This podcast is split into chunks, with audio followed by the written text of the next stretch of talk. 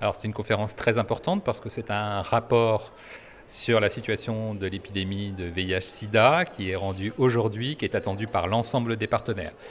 Ce rapport, il donne des bonnes nouvelles, qui est que l'évolution, elle est quand même désormais favorable, mais cette évolution, elle est beaucoup trop lente. Nous avons des objectifs très ambitieux d'ici 2030 et une stratégie qui rassemble tous les acteurs, évidemment les agences de l'ONU comme l'OMS qui est très mobilisée, mais aussi nous avons maintenant une, une, action beaucoup plus multisectorielle avec les gouvernements, avec la société civile, avec les associations, avec les communautés et surtout avec les personnes qui vivent avec euh, le VIH parce que c'est en ayant une approche beaucoup plus centrée sur la personne et une approche beaucoup plus intégrée, beaucoup plus globale que nous devrons réussir ce pari. Nous devons encore accélérer, nous mobiliser davantage avec des actions sur l'innovation, sur la recherche, sur le diagnostic euh, rapide, sur le traitement euh, beaucoup plus important, parce qu'il faut rappeler que quand un traitement est efficace, il n'y a plus de transmission, donc ça c'est un point absolument clé. Et donc nous allons encore euh, renforcer nos efforts pour nous mobiliser et atteindre cet objectif qu'il y ait de moins en moins de transmission du virus d'ici les sept prochaines années.